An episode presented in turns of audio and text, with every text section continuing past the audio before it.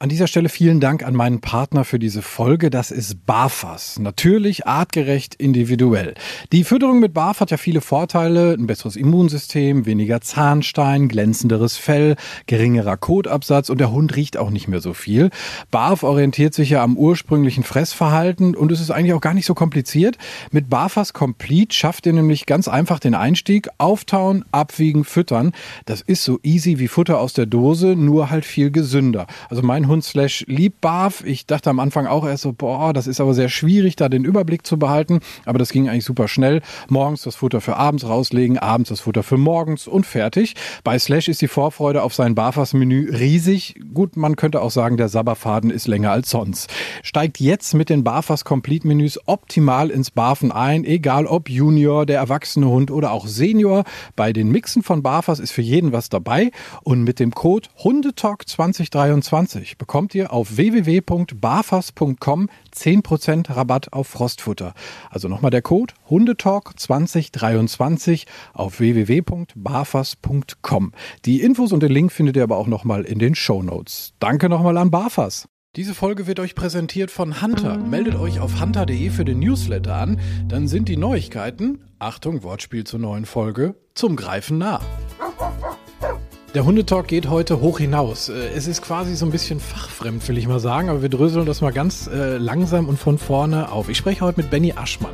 Benny Aschmann ist Falkner und Hundebesitzer. Erstmal vielen Dank, dass ich hier sein darf. Ja, sehr gerne. Äh, ich freue mich. Also, Falkner ist das eine. Wir fangen auch direkt mal äh, an, bevor wir dann hinterher erzählen, wie das alles mit dem Hund zusammenhängt und was du damit für spannende Sachen machst. Falkner ist ein ich mal, sehr seltener Beruf. Wie bist du das geworden? Ähm, ja, also vogelverrückt war ich immer schon, muss ich ganz ehrlich sagen. Also meine Eltern mussten mich äh, schon in jungen Jahren ganz häufig zur Adlerwarte bringen, äh, als Besucher natürlich, ganz klar. Und ähm, ja, Faszination Greifvögel war immer schon da. Ist aber das beruflich zu machen, dafür ist es relativ weit weg gewesen. Aber äh, es war relativ früh für mich klar, dass ich meinen Jagdschein, Falknerschein mache, um halt mit diesen Tieren arbeiten zu können oder halt auch mit den Greifvögeln zur Jagd gehen zu können. Und äh, ja, das ist äh, dann irgendwann immer weiter gewachsen. Ähm, klar, man macht Schule zu Ende, man macht seine Ausbildung und äh, ja, glücklicherweise bin ich dann aber über den Zivildienst gestolpert und äh, den konnte ich auf der Adlerwarte machen und naja, kurz nach dem Zivildienst war es dann im Grunde schon vorbei.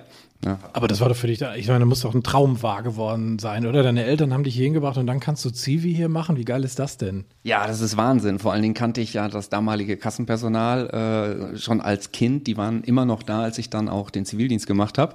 Ähm, das war natürlich zum einen ziemlich cool und zum anderen, ja, wenn man dann so das mal eine ganze Zeit lang jeden Tag und zwar den ganzen Tag auch machen konnte, wo man sonst immer nur von geträumt hat oder es sonst halt immer so neben dem Job gemacht hat, das war schon Wahnsinn. Ne? Also das war die allerbeste Zivilstelle Stelle, die ich jeweils kriegen hätte können. Ne?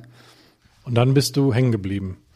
Äh, ja, nach dem Zivildienst ähm, wurde mir dann relativ schnell ein Job angeboten, also weil mir das einfach wahnsinnig Spaß gemacht hat, das muss man gemerkt haben, ich einen guten Draht zu den Tieren auch habe und äh, ja, ich konnte mir auch nichts anderes mehr vorstellen, muss ich ganz ehrlich sagen. Also wenn man erstmal 18 Monate in so einer Einrichtung war und äh, letztendlich mit seiner großen Faszination arbeiten durfte, dann kommt man da ganz schnell oder ganz schlecht äh, wieder von weg, muss ich sagen. Du hast aber gerade gesagt, äh, um, um wirklich Falkner sich nennen zu dürfen, braucht man A, eine Falkner-Ausbildung und B, auch einen Jagdschein. Also das ist nicht mal eben so irgendwie äh, ein Wochenendkurs und dann darf man sich so einen Greifvogel halten, ne?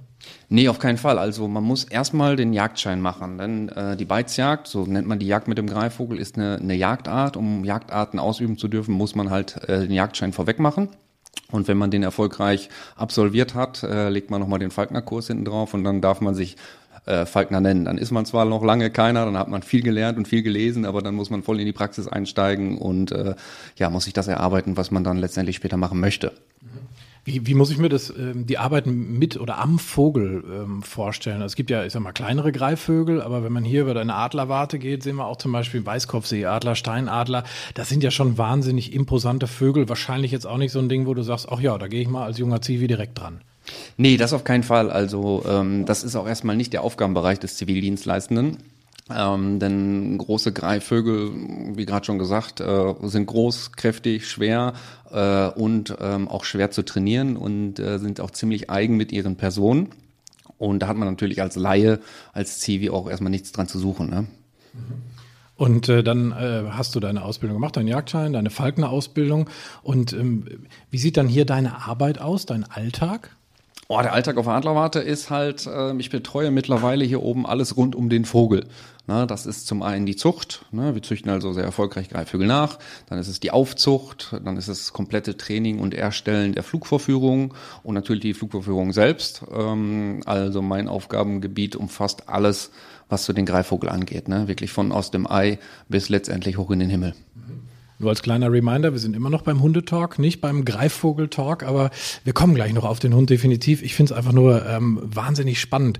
Ähm, Adlerwarte, das ist die Adlerwarte in Detmold-Berlebeck, das ist schon auch eine besondere Adlerwarte, auch, auch, ich sag mal, in ganz Europa. Das kann man schon so sagen, oder?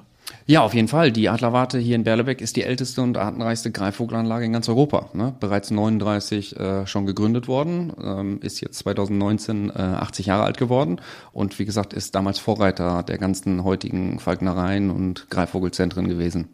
Artenreichste sagst du, was, was gibt's hier so für, für Vögel? Wenn ich hier vorbeikomme, was, was erlebe ich da? Ja, mittlerweile querbeet, ne? Also wir haben über Bussarde, Milane, Falken, Adler, Geier, alles da. Insgesamt sind es jetzt 49 verschiedene Arten, die hier oben leben und äh, insgesamt sind es um, um die 240 Greifvögel hier oben und Eulen auf der Adlerwarte. Nicht zu vergessen auch ein Blaubussard. Ich habe nämlich eine Patenschaft hier über einen Blaubussard. Ich fand das nämlich auch so faszinierend. Äh, bin ein bisschen zu alt für den Zivildienst hier, aber immerhin mit einer Patenschaft kann ich so einen kleinen Kerl ein bisschen unterstützen und vor allem eure Arbeit. Ähm, ich habe aber schon gesagt, wir sind natürlich beim Hundetalk. Und du hast auch einen Hund. So, da sind wir jetzt wieder beim Thema. Ähm, was ist das für ein Hund? Ähm, ich habe momentan einen ähm, Maya Wissler hannoveranischen Schweißhunde-Mix. Ähm, der ist jetzt gerade knapp zwei Jahre alt und der ist mir mehr oder weniger in den Schoß gefallen. Äh, das heißt, wie bist du drangekommen? Ähm, ja, es ist eigentlich äh, fast, kann man sagen, kleiner Unfall gewesen. Die Hündin äh, sollte eigentlich gar nicht äh, oder gar keine Welpen mehr bekommen, so muss ich sagen, und hat die Welpen auch äh, nur einen Tag angenommen und hat sie dann verstoßen. Und ähm, ja, das konnte ich mir natürlich schlecht ansehen und äh, habe die vier kleinen Scheißer zu mir genommen und habe sie dann mühevoll mit der Flasche aufgezogen. Ja, und wie das dann so ist, ne? einer, der wächst einem besonders ans Herz und der ist dann natürlich bei mir geblieben. Boah, wie sah das dann aus? Viele schlaflose Nächte? Viele schlaflose Nächte, alle drei Stunden Bulle machen, füttern, sauber machen, schnell wieder ein bisschen schlafen, denn in drei Stunden klingelt wieder der Wecker und die kleinen Scheiße hatten wieder Hunger. Ne? Und wann hat sich dann dein kleiner Scheiße rauskristallisiert? Welches wurde? Äh, relativ früh sogar. Also ähm, das spielt natürlich auch viel das Auge mit, aber ähm, ich hatte so das Gefühl, dass ich halt zu dem einen von den Welpen einen unheimlichen Draht hatte. Der hat auch immer super die Flasche angenommen, der hat immer so ein bisschen Nähe gesucht ähm, und ja, da war relativ schnell klar, äh, da werfe ich mal ein Auge drauf und der ist es letztendlich auch geworden, der dann hier geblieben ist. Aber trotzdem schwer, dann die anderen drei gehen zu lassen, oder? Ja, wir haben ganz tolle Momente gehabt. Also die sind bis zu ihrer äh, elften Lebenswoche dann auch hier gewesen, weil wir gesagt haben, die sollen schon mit den Geschwistern groß werden, weil es ja Handaufzuchten sind letztendlich und haben dann hier oben den Alltag auf der Adlerwarte mitbekommen, sind dann wie so ein kleines Rudel immer hinter mir her und wir haben uns alles Mögliche angeschaut, auch natürlich die Vögel angeschaut ähm, und äh, das sind natürlich unbeschreibliche Momente gewesen mit dieser kleinen Horde Welpen da. Das war schon, war schon toll. Das glaube ich gerne. Musstest du aufpassen, dass da von oben nichts irgendwie runterkam auf die Kleinen? Äh, ja, wir sind natürlich mit den Welpen nicht gelaufen, wenn die Vögel geflogen sind, ne? sondern immer in den Zwischenzeiten. Also das Risiko wäre dann natürlich zu groß gewesen. So ein ganz kleiner Welpe ist natürlich äh, ähm, ja, potenziell gefährdet will ich nicht sagen, das wäre Schwachsinn, aber wir wollen es natürlich nicht drauf an, die müssen nicht zwischen den großen Adlern rumlaufen, ne? das auf gar keinen Fall. Okay. Jetzt lebt aber äh, deine Hündin zwischen den Adlern mittlerweile. Geht das ja, sie ist groß, ne? Also wie man sich so ein Whistler, Hannoverschen Schweißhund-Mix halt äh, vorstellt. Ähm, und das geht auch, die leben gut zusammen? Die leben super zusammen. Also die äh, Vögel haben natürlich den Hund auch relativ klein kennengelernt und äh, anders wiederum der Hund auch von, von, von Kindesbein an äh, die Vögel kennengelernt. Das ist auch ganz wichtig, denn der Hund lebt hier oben mit mir zusammen zwischen den Vögeln. Der läuft auch frei zwischen den Vögeln. Die Vögel kennen den Hund, der Hund kennt die Vögel. Das ist also für uns auch ganz wichtig. Äh, der hat natürlich auch so eine kleine Aufpassfunktion und äh, guckt und hier und da mal nach dem Rechten. Also von daher ist es ganz wichtig, dass die Vögel den Hund akzeptieren und der Hund natürlich auch die Vögel. Also die leben so schön als Gruppe zusammen. Gibt es da irgendwelche Geschichten, die du erzählen kannst? Was passiert da so zwischen denen? Interagieren die? Kommunizieren die? Ah, die kommunizieren eher selten. Also ähm, Meistens ist es so, dass die Vögel auf ihren Plätzen stehen und der Hund drum rumschleicht. Ne? Das könnte ja sein, dass vielleicht irgendwo mal so ein bisschen Futter runtergefallen ist, das wird dann geklaut. Ne? Oder ganz häufig im Sommer äh, haben die Vögel halt große Badebecken. Ne? Dann läuft der Hund von Badebecken zu Badebecken, denn das Wasser aus dem anderen Topf schmeckt ja immer besser. Äh, und wenn, oder wo es ziemlich heiß war, hat er dann auch immer in den großen Badebränden gelegen. Das heißt, der Adler hat davor gestanden, den Hund angeguckt, ganz blöd, weil der Adler wollte ins Wasser rein, aber der Hund hat schon drin gelegen. Ne? Das sind so diese Anekdoten, dass, äh, dass der Hund äh, also zwischen den Vögeln halt, wie gesagt, auch lebt und äh, auch von denen akzeptiert wird. Ne? Jetzt hattest du ja vorher auch schon andere Hunde ähm, und jetzt mit der, mit der Handaufzucht, merkst du da einen großen Unterschied? Ähm, Habe ich auch erst gedacht. Also der Hund hat natürlich eine extreme Bindung zu mir. Ähm, die ist natürlich noch mal stärker, weil er halt, wie gesagt, von, von klein auf von mir gefüttert wurde. Aber ansonsten merke ich keinen großen Unterschied. Ne? Also man merkt keinen Unterschied äh, beim Verhalten zu anderen Hunden. Äh, ganz im Gegenteil. Also der Hund ist total offen, überhaupt nicht ängstlich. Und äh, also aus, von meiner Sicht her äh, sehe ich keine großen Unterschiede.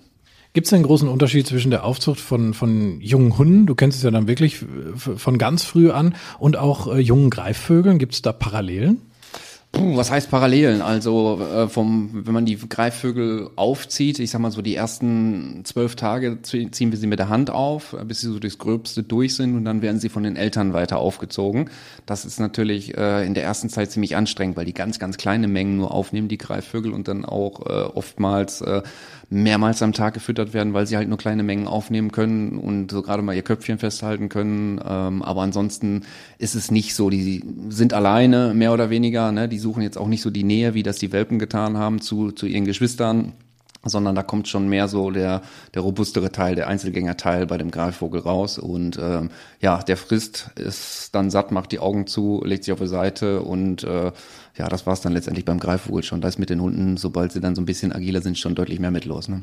Also ein bisschen distanzierter ist der Greifvogel als solcher. Gut, klar, ist halt auch ein, ein wildes Tier, äh, definitiv. Wie könnte man eine Beziehung zwischen Mensch und Greifvogel beschreiben? Also kannst du das in Worte fassen?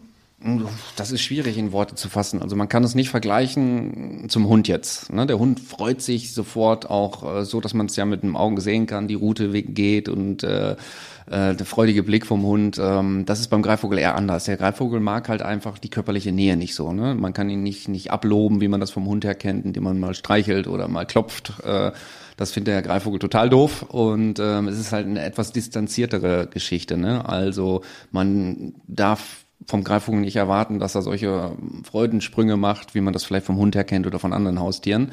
Ähm, dafür ist er einfach zu sehr Wildvogel. Ne? Ist Wildvogel, soll aber auch Wildvogel bleiben. Ne? Es ist also ja, wie gesagt, kein Spielzeug und eigentlich in dem Sinne auch kein Haustier, sondern Vögel, die wir halt äh, Art zur Jagd nutzen oder dann halt äh, zu Schauzwecken hier oben, um Werbung für ihre Art in der Natur zu machen. Ne? Also kein Spielzeug. Nee, definitiv nicht. Ähm, also, ich fasse nochmal an der Stelle ganz kurz zusammen. Du bist Falkner, wir reden über Greifvögel, du bist Hundebesitzer, wir reden über Hunde und jetzt machen wir die Verwirrung komplett. Du hast auch noch Frettchen.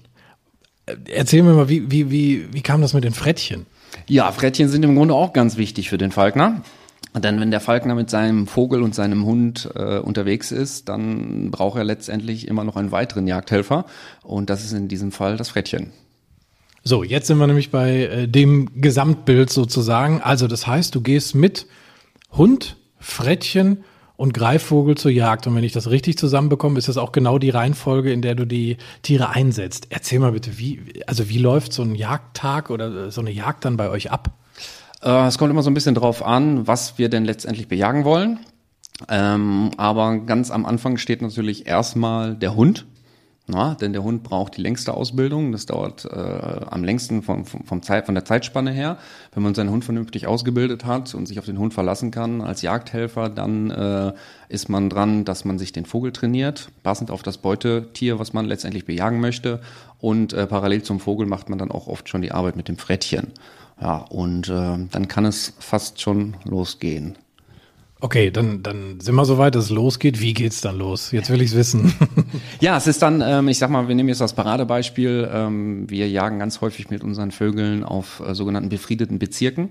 Das können Friedhofsanlagen sein, das können aber auch Sportanlagen sein, ähm, wo oftmals Kaninchen viel zu Schaden gehen. Auf Friedhöfen kann man das häufig sehen, dass die, die Gräber unterhöhlen oder die Grabsteine unterholen, Blumen abfressen. Auf Sportanlagen ist es oft so, dass sie kleine, kleine, kleine Mulden schaffen scharren, wo sich dann die Sportler äh, das Knie oder auch den, den Fuß verknacksen könnten. Und damit das nicht überhand nimmt, äh, wird an solchen Stellen halt gerne der Falkner eingesetzt. Und äh, ja, dann kommen wir mit Vogel, Hund und Frettchen vorbei. Die brauchen wir auch in dem Fall alle, denn Teil der Kaninchen ist über, äh, oberirdisch unterwegs. Sie sitzen irgendwo in den Büschen, die muss dann der Hund erstöbern, suchen und dem Vogel dann letztendlich zeigen, wo die Beute sind oder wo die Beutetiere sind. Und zum anderen gibt es aber auch die Situation, dass halt das Kaninchen in seinem Bau unter der Erde sitzt. So, und dann steht der Hund oben, der passt in das Loch nicht rein, der Falkner steht auch oben, der passt schon lange nicht da rein und der Vogel wartet beim Falkner, was denn jetzt hier passiert. Und dann kommen wir äh, zu dem dritten im Bunde und das ist das Frettchen. Das Frettchen ist halt der Jagdhelfer, der uns dann äh, unterstützt in der Arbeit unter der Erde. Kurz, dein erfahrenstes Frettchen ist Walter, ne? Mein erfahrenstes Frettchen ist Walter, ja. Was habt ihr schon zusammen erlebt? Ah, mit Walter habe ich schon ganz tolle Sachen erlebt. Also Walter ist mittlerweile äh, acht Jahre alt oder neun Jahre alt schon. Das ist auch schon ziemlich alt für einen Frettchenrüden. Ähm, und äh, ja, mit Walter haben wir schon die kuriosesten Sachen erlebt. Er ist mal äh, im Kaninchenbau eingeschlafen. Das war in, in seinen ersten Jahren, da war, ist er noch relativ unerfahren gewesen. Und wenn ein Kaninchen irgendwo unter der Erde auf, auf, auf einer Stelle gelegen hat und dort geschlafen hat, dann ist es da warm. Und wenn das Frettchen nicht so richtig Lust hat, dann schmeißt es zwar das Kaninchen raus und dann legt es sich auf die schön warme Stelle und macht auch erstmal ein Schläfchen und der Falkner steht dann oben mit seinem Vogel und Hund äh, und wartet drauf und versucht das Frettchen wieder wach zu klopfen und zu rufen. Also das war mal so eine Geschichte, dass wir einmal sogar Walter ausbuddeln mussten, weil er gar nicht wach werden wollte anscheinend oder er sich verirrt hatte, wie auch immer. Er war auf jeden Fall da, man hörte ihn auch, aber äh, mit dem Rauskommen war es dann nicht so und dann hat er ja, den Falkner den Vogel an die Seite gestellt, letztendlich äh, Hund an die Leine und dann kam der Klappspaten raus und wir mussten erstmal Walter bergen. Ähm, das hat dann allerdings relativ schnell äh, sein lassen, also das hat relativ gut funktioniert. Und äh, ja, dann hatte ich mal einen Vogel dabei. Ähm, mal eine Zeit lang, da hatte ich das Problem, dass Vogel und Frettchen nicht so die allerbesten Freunde waren und auch nie geworden sind. Das heißt also, Walter mochte den Vogel überhaupt nicht leiden. Walter ist ins Loch rein und hat nichts gemacht. Ähm, ja, das war natürlich auch keine gute Konstellation, woran das auch immer gelegen hat. Ich weiß es nicht. Äh, alle anderen Vögel, mit denen Walter zusammengearbeitet hat, hat das ganz wunderbar funktioniert. Die Vögel wissen auch ganz schnell ähm, letztendlich, dass sie ohne das Frettchen gar nicht zum Erfolg kommen und somit äh, braucht auch das Frettchen keine Angst haben, dass der Vogel das Frettchen fängt. Ähm, letztendlich, wenn man einen erfahrenen Vogel hat, weiß der, dass das Frettchen die Kaninchen rausschmeißt und das Kaninchen letztendlich die Beute ist mhm. für den Vogel. Okay. Ähm, ich, ich, als Laie, wie muss ich mir das vorstellen? Dein, dein Frettchen scheucht so ein Kaninchen aus dem Bau und dann ist der Greifvogel schon in der Luft, schießt runter und killt das Kaninchen? Ja, nicht ganz. Also meistens ist es so, dass man erst einmal äh, den Bau abcheckt Ne? Das macht auch der Hund. Das heißt also, der Hund riecht einmal rein und zeigt dann an, okay, ist der Bau befahren oder nicht befahren. Ähm, dann wird das Frettchen angesetzt und der Falkner muss vorher einmal geguckt haben, wo die Sprungröhren der Kaninchen sind, wo die Hauptröhre ist und äh, muss sich dann versuchen, strategisch gut auf den Bau zu stellen. In dem Moment befindet sich der Greifvogel auf dem Handschuh. Ne? Also in, in, den meisten Fällen, der kann aber auch in umliegenden Bäumen stehen, aber wenn man das nicht da hat, dann trägt halt der Falkner den Vogel auf dem Handschuh. Und ähm, dann geht es schon los. Dann hört man ganz oft äh, unter den Füßen, spürt man dann, wie die Kaninchen trommeln unter der Erde. Ne? Die merken natürlich auch, hier ist irgendwas, äh, was uns jetzt hier rausschmeißt, in dem Fall das Frettchen. Und dann hört man es trommeln, man ist sich also ganz sicher, dass die Kaninchen da sind und dann fängt es beim Falkner schon an der Halsschlagader an zu trommeln, denn dann geht's gleich los. Und äh, dann ist der Vogel aber schon am gucken. Der Vogel sieht ja die kleinsten Bewegungen viel schneller, als wir die mit unserem Auge wahrnehmen können. Und er schaut immer in die Runde und irgendwann springt der Vogel ab in irgendeine Richtung äh, und jagt das Kaninchen. Meistens kann der, hat der Falkner das gar nicht springen sehen, sondern der Vogel. Und äh, dann jagt er das Kaninchen, bindet es und äh, ja, dann hat er Beute gemacht so schöne Ausdrücke, er bindet es, das heißt aber, äh, da ist dann nicht mehr viel mit Kaninchen. Ah, doch, ne? Das heißt, äh, also in erster Linie jagen wir natürlich äh, mit den Vögeln auch, um das Kaninchen auch selbst zu essen. Ne? Das heißt also, der äh, Vogel frisst das Kaninchen nicht, sondern der Vogel äh, kriegt natürlich seine Belohnung auf dem Stück, was er gefangen hat, aber ähm, das geht relativ schnell. Das heißt also, er fängt es, setzt dann den doppelten Kopfgriff an, ne? das ist der Idealfall, und dann ist das Kanickel auch äh, ratzfatz tot. Ähm, und dann kommt, ist der Falkner schon dabei. Meistens ist die Yacht auf kurze Distanz, dass der Falkner schon hingelaufen ist. Äh, er löst dann entweder das Kaninchen, falls es noch leben sollte, damit das Ganze natürlich auch schnell und äh, vernünftig vonstatten geht. Und äh, dann wird dem Vogel die Beute abgenommen. Er kriegt seine Belohnung, denn ähm, mit einem Kaninchen ist dann nicht getan. Gerade da an den Ecken, wo sie halt viel zu Schaden gehen, muss der Falkner dann weiter arbeiten und jagen. Also nicht der Falkner, sondern letztendlich der Vogel. Und ähm, ja, das letzte Stück, was er allerdings fängt am Tag, ähm, das kann man ja irgendwann einschätzen, ist jetzt genug oder ist nicht genug, hat der Vogel noch Lust oder haben vielleicht Frettchen und Hund keine Lust mehr. Also die letzte Beute, die er fängt, die ist immer seine. Ne? Der hat sich ja natürlich äh, auch verdient wenn man mit ihm den ganzen Tag unterwegs war zum Jagen, dann, dass er sich dann die letzte Beute auch selbst zu Gemüte führen darf. Dann liegt der Hund daneben, dann ist das Frettchen wieder in der Tasche. Ne? Das ist immer so, so auch ein ganz schönes Abschlussbild für uns Falkner. Ne? Der Hund wird abgelegt, der guckt zu, der kriegt natürlich auch seine Belohnung, er hat auch toll gearbeitet, das K.O. Das Frettchen schläft meistens schon in der Frettchentasche und der Vogel äh, frisst dann ganz in Ruhe seine Beute und das dauert dann meistens so eine halbe Stunde, je nachdem wie schnell der Vogel ist. Und äh, man kann dann den Tag nochmal so passieren lassen und ähm, ja, einfach die halbe, dreiviertel Stunde in Ruhe neben seinen Tieren genießen. Denn äh, das ist für mich immer eine ganz, ganz tolle Situation, muss ich sagen. Denn letztendlich in dieser Yacht-Kombo macht der Falkner ja fast nichts mehr. Klar hat der Falkner einen Hund trainiert, der hat seinen Vogel trainiert, der hat natürlich auch im gewissen Maß mit dem Frettchen geübt, gemacht und getan. Ähm, aber sobald die einzelnen Komponenten am Jagen sind, ist im Grunde der Falkner nur noch Vogelträger. Äh, und wenn man dann zum Schluss zusammensitzt und kann stolz darauf sein, dass dann die ganzen Tierchen, mit denen man so zusammenarbeitet und ganz viele tolle Erlebnisse hat, auch erfolgreich äh, gejagt haben am Ende des Tages, ist immer äh, eine ganz, ganz, ganz tolle Zeit. Ich persönlich finde das auch echt cooler, als halt irgendwo mit dem Gewehr sich in Hochsitz zu stellen und dann irgendwas da äh, abzuschießen. Ich meine, die Jagd, wenn es vernünftig gemacht ist oder so, ist alles gut, da kann man ja viel drüber diskutieren, müssen wir an dieser Stelle nicht, ist wahrscheinlich ein bisschen schwierig. Aber so dieses, das, da ist ja eigentlich nur Natur involviert, wenn man so will. Natürlich gibst du dem Ganzen durch den Training, durch das Training einen Rahmen. Aber im Grunde genommen, ja, da ist ja nichts. Also wie, wie du sagst, du bist Vogelträger und das war's. Was ist denn das für ein Gefühl? Das, also ich, ich kann mir das total ich weiß, ich, na, eigentlich kann ich mir gar nicht vorstellen. Erzähl's mir. ja, das ist schon cool. Ne? Also ich muss es wirklich auch als cool bezeichnen, denn es steckt zum einen unheimlich viel Arbeit drin in den Tieren und äh, zudem ist es dann einfach äh, ein Gefühl, ja, also jeder, der schon mal irgendwie ein Tier trainiert hat und äh, das Tier macht dann in Ansätzen erfolgreich das, was man lange vielleicht trainiert hat, dann ist man stolz Ne, zu dem Stolz kommt natürlich dann noch so ein bisschen das, das ganze Erhabene dazu, denn mit einem Greifvogel, also dem König der Lüfte jagen, ähm, dann ist die Beizjagd eine der natürlichsten Jagdarten, hast du gerade schon gesagt.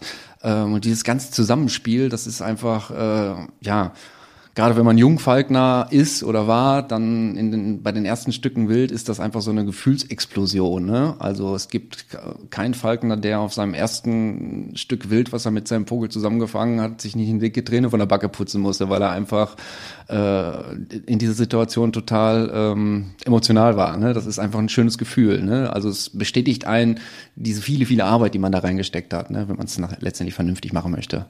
Ja, ich, also ich kann mir, ich kann mir das, glaube ich, vorstellen, wie du sagst, dass wenn man ein Tier trainiert hat und das, das macht dann seinen Job und diese, diese gemeinsame Passion dann, ähm, das, das muss sehr, sehr cool sein. Ähm, du machst es ja oder hast es nicht gemacht mit, mit deiner aktuellen Hündin, sondern was hattest du für einen Hund damals?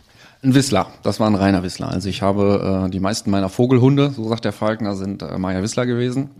Für mich eine ganz tolle Rasse, eine Rasse, die sich unheimlich gut über Stimme dirigieren und lenken lässt, sehr lernfreudig und vor allen Dingen auch eine unheimlich gute Nase hat was natürlich äh, ja für uns ganz wichtig ist in der Jagdsituation. Ne? Und es ist ein Hund, der eine gewisse Ruhe ausstrahlt und äh, der auch gut mit dem Vogel klarkommt.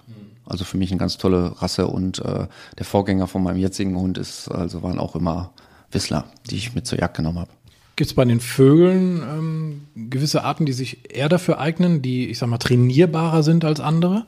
Oh, letztendlich kann man eigentlich jeden Vogel trainieren, wenn man weiß, wie man es tun muss. Ähm, aber es ist auch immer so ein bisschen situationsabhängig. Also in meinen Anfängen habe ich ausschließlich mit Habichten gejagt. Ähm, der Habicht ist ein unheimlich toller, schneller, rasanter Flieger. Also wenn der durch die Gegend messert, das ist schon Wahnsinn.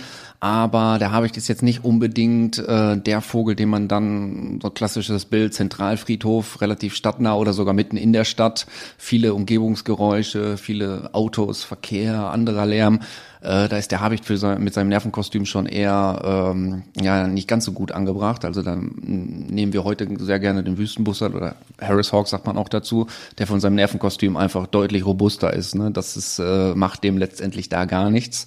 Ähm, ja, es gibt also klar Vögel, die, die, die gut und viel jagen. Es gibt aber auch Vögel, die, naja, nur so lapidar jagen, ne? Aber man muss das immer so ein bisschen mit der Situation abmachen, wo man jagen gehen möchte, von allem, was man äh, für, für Wild zur Verfügung hat. Ne? Also es, man kann nicht mit jedem Vogel alles fangen, das geht auch nicht. Und äh, so muss man sich letztendlich dann den Vogel für die passende Situation bei sich zu Hause in den umliegenden Revieren aussuchen.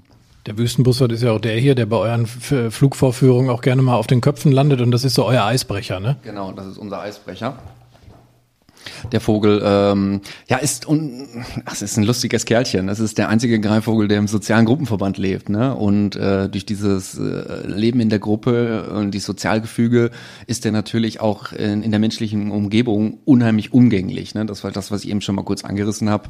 Ähm, der hat also sieht jeden Menschen als Gruppenmitglied. Ne? Da wird hingeflogen, hingeguckt, wer ist er denn? Äh, man landet dann auch mal auf den Köpfen, so wie hier in der Flugverführung. Äh, aber anders wiederum ist man natürlich auch in Verbindung mit Hund, Falkner, Frettchen oder anderen Falknern dann in so einer Gruppenjagdsituation, ähm, wo der Vogel auch deutlich entspannter dann ist, ne? Durch sein Sozialgefüge. Gibt's ja bei den Hunden auch so. Die Meutehunde sind ja generell halt auch eher dafür geeignet, ich sag mal, unter vielen anderen Hunden zu leben. Das ist für die halt dann völlig normal. Ähm, jetzt bildest du gerade ein Habicht aus, ähm, ist relativ frisch bei dir. Wie lange dauert das, so eine Ausbildung? Oh, es kommt auch immer auf den Vogel drauf an. Also man kann sie erstmal generell nicht alle über einen Kamm scheren. Gerade weil man an, an die Greifvögel halt ein bisschen anders rangeht und rangehen muss, als man das zum Beispiel bei Hunden macht. Kommt es also sehr stark auf den Vogel drauf an. Und äh, aktuell ist es ein Habichtsterzel, äh, also männlicher Habicht, der ich trainiere, ein Jungvogel aus diesem Jahr. Und ähm, ja, wie lange dauert das? Also er fliegt frei. Wir trainieren auch schon auf Beuteattrappe ne? und äh, wir sind auch schon auf den ersten Zügen zur Jagd gewesen.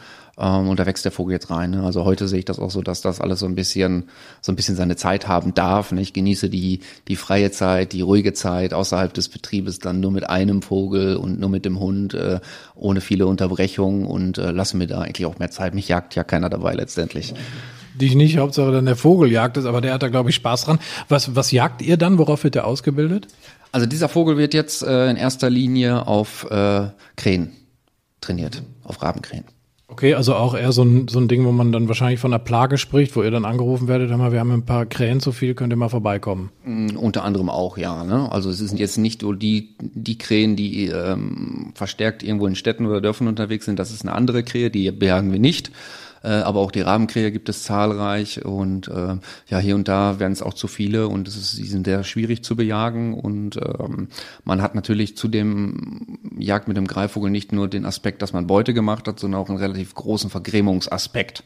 Wenn der natürliche Feind da ist und der es auch noch richtig ernst meint in Verbindung mit Falkner, da gibt es halt Ecken, wo dann äh, die Krähen halt auch äh, durch pure Anwesenheit äh, des Beizvogels dann schon dazu gedrängt werden, diese Flächen zu verlassen. Ja.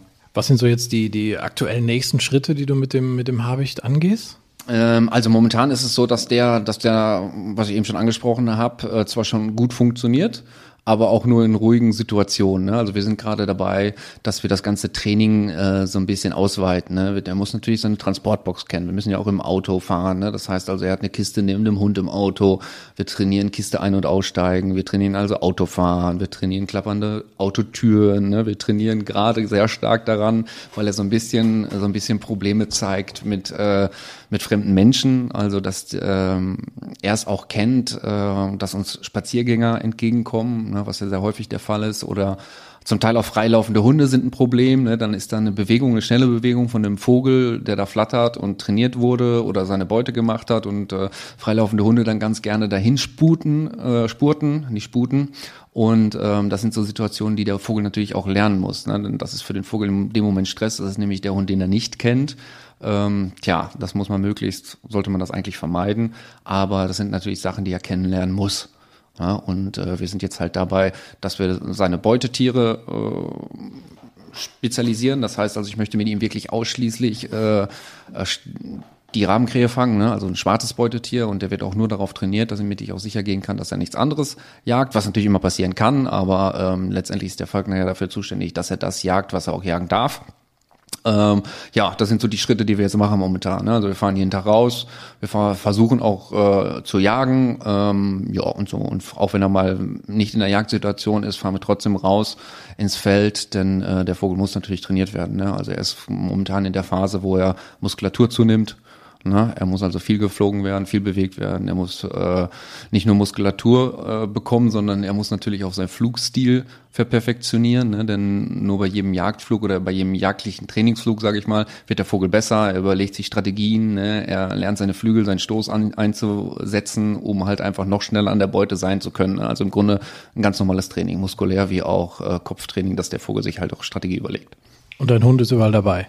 Der Hund ist immer dabei, klar. Ne? Also die Konstellation muss dann auch so beibehalten werden, so sehe ich das zumindestens. Also auch ähm, jetzt für die Jagd äh, an den Krähen brauche ich den Hund eigentlich nicht. Ne, die sind da, die kann der Vogel sehen, äh, die braucht der Hund nicht erstöbern, sondern ganz im Gegenteil, wenn der Hund dahin rennt, sind auch die Krähen weg. Äh, aber nichtsdestotrotz ist natürlich auch jetzt der junge Hund dabei. Ähm, das ist halt einfach eine Kombo Vogel-Hund. Äh, oft nehme ich auch das Frettchen mit, auch wenn ich auch das nicht brauche, aber umso öfter man die halt in Verbindung mitbringt, ne, da ist der Trainingsaspekt auch wieder da. Die kennen sich, die wissen, dass sie zusammen im Auto sind, äh, die können sich riechen, die können sich sehen und äh, für mich ist das immer wichtig, dass man die halt auch alle mit hat.